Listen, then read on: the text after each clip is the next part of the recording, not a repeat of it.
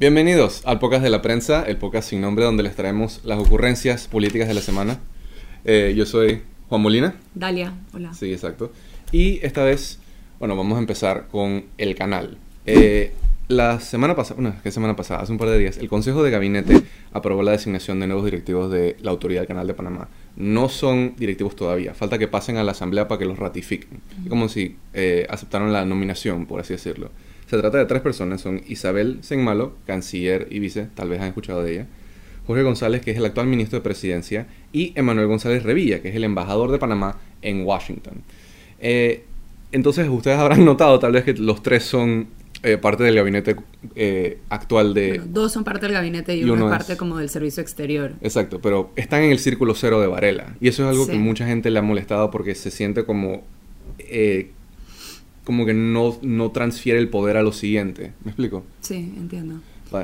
Es como, o sea, para eh, como echar un poquito para atrás cómo funciona el proceso es que, bueno, el presidente tiene la potestad, tiene el derecho constitucional, la obligación constitucional más bien de hacer estos nombramientos, así como nombramientos de juntas directivas de otras muchas entidades.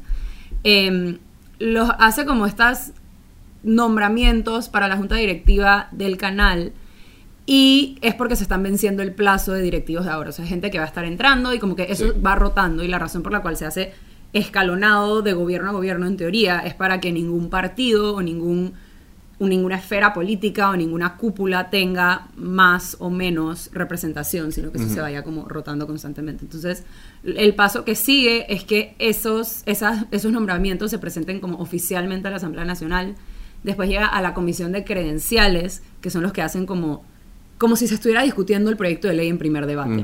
Em, les hacen como una entrevista a cada candidato y si la comisión de credenciales lo aprueba en mayoría, pasa al pleno de la asamblea, donde el pleno de la asamblea después vota y eventualmente se ratifica o no se ratifican los nombramientos.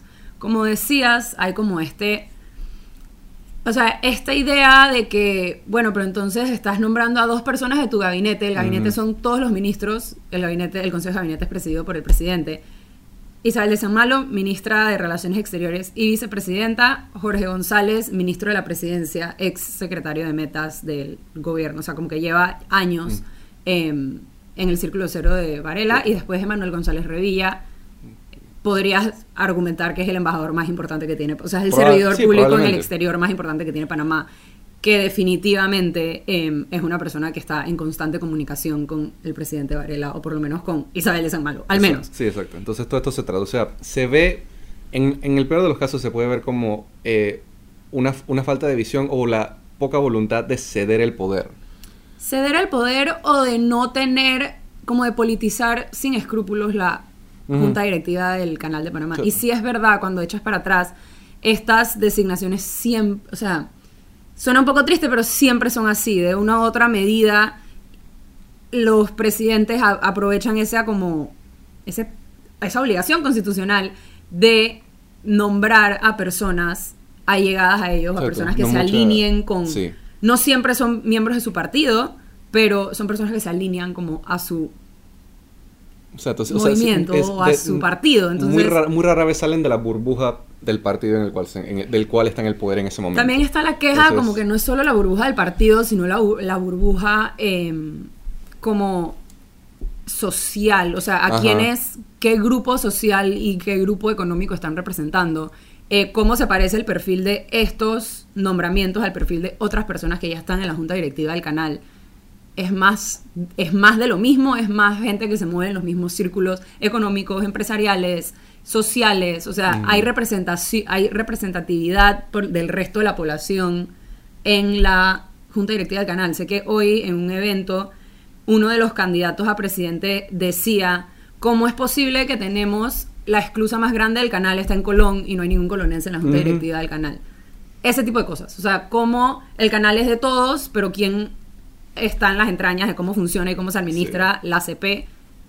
O sea, es- esa es la pregunta. Entonces, también está como todo el tema de politiquería y Exacto. y- politiquería y- político de si esto se va a ratificar. O sea, hay ambiente, Yo- como decía Cheyo. Mm, digo, considerando todos los pasos que, que tiene que seguir, considerando todas las quejas, Zulay salió estos días quejándose de esta eh, designación. Y eso ya, digo, obviamente ella, ella es muy vocal y tiene alguna especie de pool dentro de. Ella de está en la comisión de credenciales. Exacto. Entonces yo lo veo difícil, la verdad, que esto pase, no solamente, más, más que por el hecho de que son parte del gobierno barista, sino porque los otros partidos, y la verdad es que la- la- el, la- el pueblo panameño está tan asqueado a estas alturas de Varela y de cualquier cosa que se relacione a Varela. Sí, la verdad es que no tienen la gobernabilidad. O sea, No. hoy, hoy por hoy, si lo pones así, no hay una. No tiene los votos en la asamblea que necesita para hacer las No, ratificaciones no. y las decisiones que quiere hacer.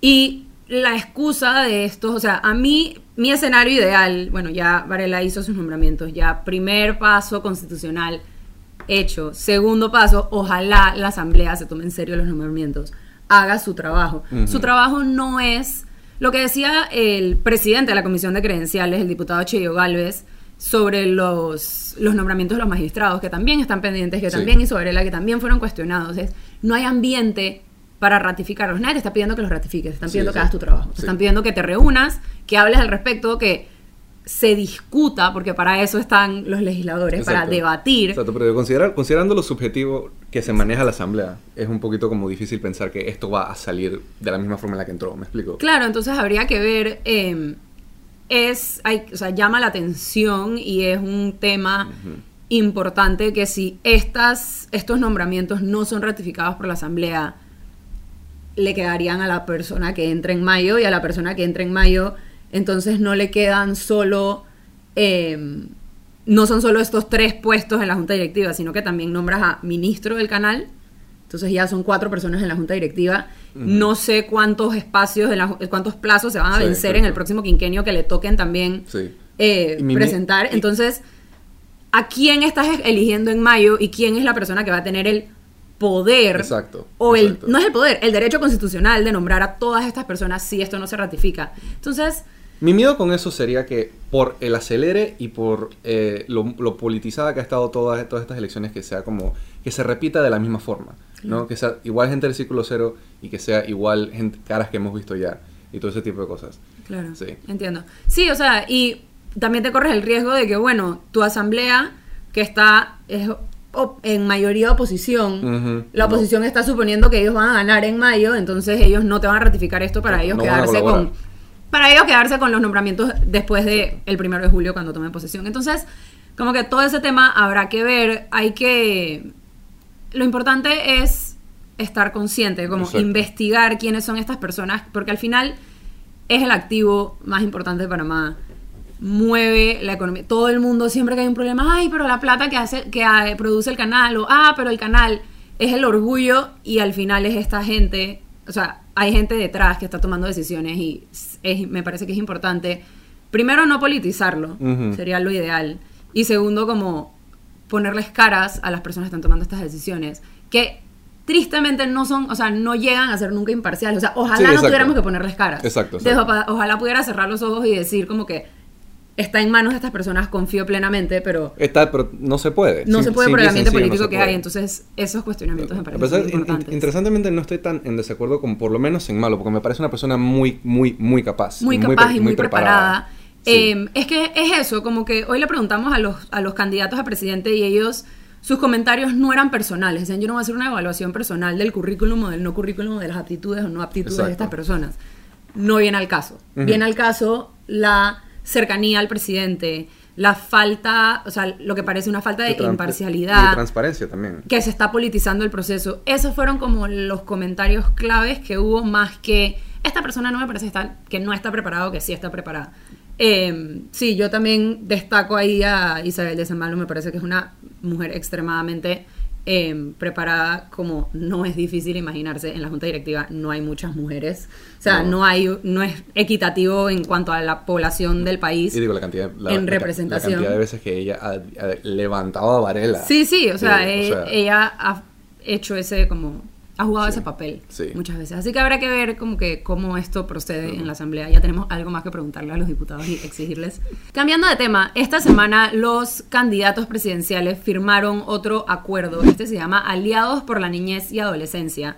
Em, le presentaron los compromisos que esta como organización en realidad es como un compendios de organizaciones. Son 34 organizaciones de sociedad civil que trabajan temas de niñez y adolescencia y de las poblaciones más vulnerables del país en este como en este Sí, exacto. En este- grupo em, para ayudarle, para darle las herramientas a los candidatos de cuáles deben ser sus prioridades en cuanto a política pública por estos temas. Exacto. Les presentaron em, Son parte del desarrollo, del, los objetivos de desarrollo sostenible que ha, que ha puesto la UNICEF. Exacto. Sí. Y bueno, más que nada los cinco compromisos principales eran, fueron, o sea, son, los firmaron todos los candidatos, Ajá. fueron, eh, estaban ahí todos los candidatos menos José Blandón, que mandó a su vicepresidenta Nilda Quijano, y Saúl Méndez, que mandó a Maribel Gordón.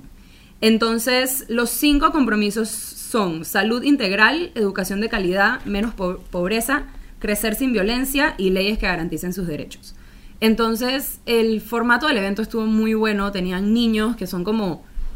Yo, cada niño decían como el perfil del niño. y Yo estaba más como asombrada de todo lo que este niño había hecho a sus 10 años. O una cosa increíble. Y se notaba en la cara. Fue una de las pocas veces que he logrado. O sea, que vi como a todos los candidatos verdaderamente, primero relajados. Porque siento que es un tema que. O sea, ellos no se pueden oponer. No, por supuesto que no. Ellos no se pueden oponer a firmar un par de compromisos que van a ayudar a la niñez y la adolescencia. Digo, Nito lleva todo este tiempo hablando de, educa- de educación. De educación, Y su entonces- vicepresidente también. Eso, y después, primero los vi relajados y segundo los vi como verdaderamente asombrados de los niños que tenían enfrente. Entonces, mi corazoncito quiere pensar que los inspiró un poquito. O sea, sí vi como en ciertas declaraciones y ciertas cosas que decían como, estoy muy feliz de estar aquí, como que lo que, lo que acabo de ver me ayuda de verdad, no solo en el texto que me están presentando, sino en la manera en la que estos niños me presentaron y me plantearon los problemas.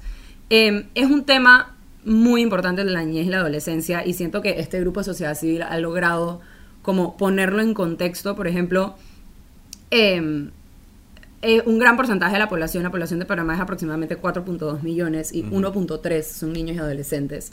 Eh, lo que decía, eh, creo que fue el candidato del cambio democrático, Rómulo Rux, decía, es importante saber que estos niños no pueden votar. O sea, ellos no tienen voz y voto en quién va a ser su gobernante, sin embargo, estamos gobernando para ellos. Sí. Eh, y ese me parece que es como al, al final el mensaje, o sea, es responsabilidad de ellos. Una de las niñas que habló dijo, Es un insight muy profundo viniendo de Rómulo, ¿verdad? Sí, me gustó. O sea, y fue algo así como, me pareció valioso. Y una de las niñas dijo que al firmar este compromiso no importaba quién ganaba. Porque al final todos se están comprometiendo a eso. Entonces todos, del lugar donde sea que queden, ella lo dijo, solo va a ganar uno. Sí, y del lugar donde sea que queden dentro de la sociedad, sea llorando en su casa porque perdieron, o en la cúpula de su partido porque son presidentes del partido, o donde sea, van a tener, o sea, este compromiso se mantiene, este Sí. compromiso, sí, compromiso, perdón, sigue vigente. Entonces, eso me pareció bastante eh, valioso. Todos dieron como su opinión eh, al respecto y todos, la verdad, tenían como esta actitud muy positiva hacia lo que acababan de firmar. Y bueno, como todo, no se puede pecar de inocencia política de que porque lo firmas lo vas a hacer. Sí, exacto. Eh, es habrá la- que ver La triste realidad del hecho es que por más que esto sea un momento esperanzador y como que bonito de honestidad y de interés dentro de la carrera política que ha sido definida por tanto como casi que paranoia, Sí. a mi parecer, es como que la- esa paranoia no se va. ¿no? ¿Me Sí, no, y bueno, que firman el pacto y habrá que ver qué tantas de estas, estos aspectos incluyen en su plan o en su compromiso de gobierno y más allá cuántos ejecutan. Entonces, hay como, siento que para la sociedad y bueno, que sea un grupo de organizaciones tan grande que son los que están detrás de esto, crea como un grupo grande de personas que van a estar buscando que les rindan cuentas y Exacto. buscando que cumplan las metas a corto y largo plazo que van a llevar a que todas estas cosas se desarrollen. Exacto, Entonces, digo, aunque digo, obviamente no es no hay tal cosa como un sistema de rendición de cuentas para este tipo de acuerdos. Claro, pero de, no sé si rendición de cuentas es la palabra, pero como de Sería- exigencia. Yo diría que hay rendición de cuentas. En realidad sí hay rendición de cuentas, pero no es una rendición de cuentas establecida en ninguna institución gubernamental. Es una rendición de cuentas social. Claro. ¿no? Entonces lo que los mantiene en check es cómo la gente va a pensar de ellos y lo que la gente va a decir. Y, ese- y muchos de estos planteamientos no son solo como que, ah, hay que garantizarle a todos los niños una salud integral. No, te dicen, para el tercer mes de gobierno tienes que haber hecho esto. Mm. Para el sexto mes de gobierno tienes que haber presentado tal. Entonces, con todos esos pasos es donde puedes empezar a ver, oye, ya faltaste el tercer mes, ya pasaste, ya pa- el checkpoint del sexto mes no lo cumpliste, no me vas a cumplir esto. Y así irse. Entonces, me parece que es otra cosa interesante de la cual no se puede confiar ciegamente, pero es un paso importante, me parece, en el proceso electoral y me parecen valiosas estas como movimientos de sociedad civil. Pero eso fue todo por esta semana. Gracias por acompañarnos. Eh, nuestros Handles están aquí de abajo. Twitter y nos pueden escribir y opinar y compartir. Exacto, Así decirnos que- que quieren que hablemos, ese tipo de cosas. O si no quieren que hablemos de ciertas cosas también. Exacto. Y bueno, eso es todo por hoy. Gracias y nos vemos la próxima. Chao.